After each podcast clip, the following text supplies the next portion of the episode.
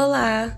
Esse é o primeiro podcast do canal, saindo numa terça-feira, mas lembrando que o nosso dia habitual será todas as segundas-feiras. Hoje eu vim falar um pouquinho com vocês sobre o que é autoconhecimento. Vamos lá? Autoconhecimento significa estar consciente de quem você é, na essência, descobrir no mais profundo e verdadeiro eu quais são suas características principais, aquelas, né, que fazem você agir como você age, ser quem você é ou ter os resultados que você tem. Eu, por exemplo, comecei a entender a importância do autoconhecimento na minha vida a partir do momento que eu comecei a observar mais os meus pensamentos, estudando psicologia, que hoje eu sou formada, fazendo terapia, lendo bons livros e mudando atitudes que deixaram de fazer sentido para mim. Cada um tem a sua forma de obter autoconhecimento. Você pode obter autoconhecimento através da espiritualidade, da prática de exercícios físicos, na conversa com amigos, enfim. Existem infinitas formas de se autoconhecer. E para ajudar vocês nesse caminho, hoje eu vou citar alguns passos que podem te ajudar na jornada na busca do autoconhecimento. Trabalhe sua autoestima.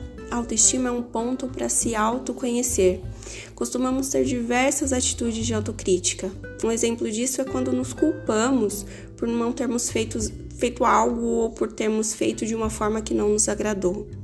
Também temos atitudes de autojulgamento, por não sermos perfeitos em nossos pensamentos, no nosso corpo, nos nossos bens materiais. É muito raro que nos contentemos com aquilo que temos. A autoestima é uma qualidade que melhora nossa mente, nosso corpo, nosso humor e qualquer outra coisa conectada à nossa energia. Tendo mais energia, é possível nos autoconhecermos e, consequentemente, harmonizar tudo que está fora de nós, sejam os relacionamentos, a vida profissional ou os aspectos pessoais. Basta agradecer e se respeitar. Crie atividades reflexivas. A gente vive um dia a dia muito focado no que temos para fazer. A gente foca em tudo que está fora de nós. A gente foca nos problemas e em coisas a resolver mas dificilmente a gente olha para dentro e reflete sobre como foi o nosso dia, quais as questões que queremos melhorar ou por onde podemos começar essas melhorias. A gente gasta muito tempo olhando a grama do vizinho, que está sempre mais verde. Mas isso é um tema para um próximo podcast.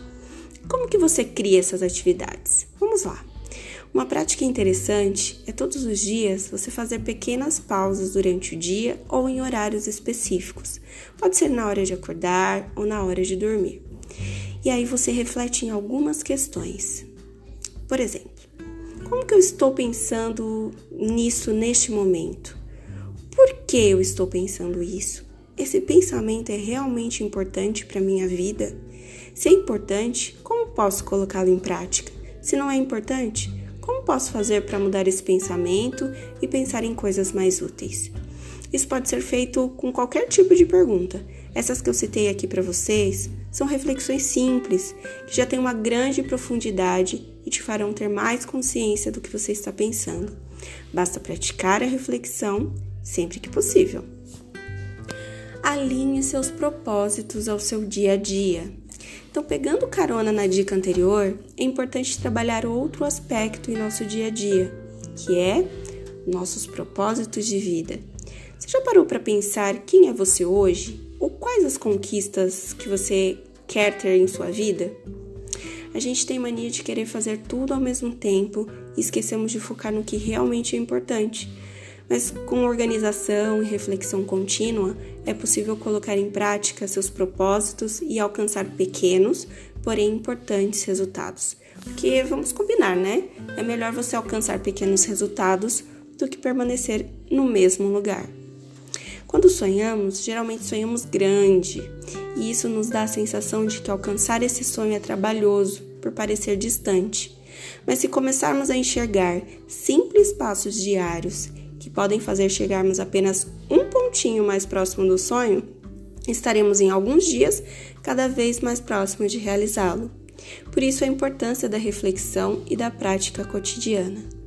Para vocês colocarem a mão na massa, hein? Organize em uma lista quais seus principais propósitos de vida, mesmo que sejam poucos. Depois disso, você pode listar abaixo de cada um dos passos que você enxerga para chegar mais perto dele. O que, que você vê de, de ativo para chegar mais perto desses sonhos?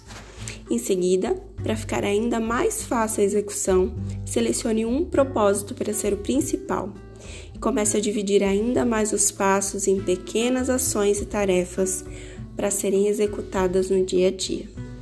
Por fim, eu devo dizer para vocês que autoconhecimento é uma prática infinita e maravilhosa. A jornada pelo autoconhecimento é prazerosa e te faz querer sempre ir além, para conhecer a pessoa mais importante desse mundo, você.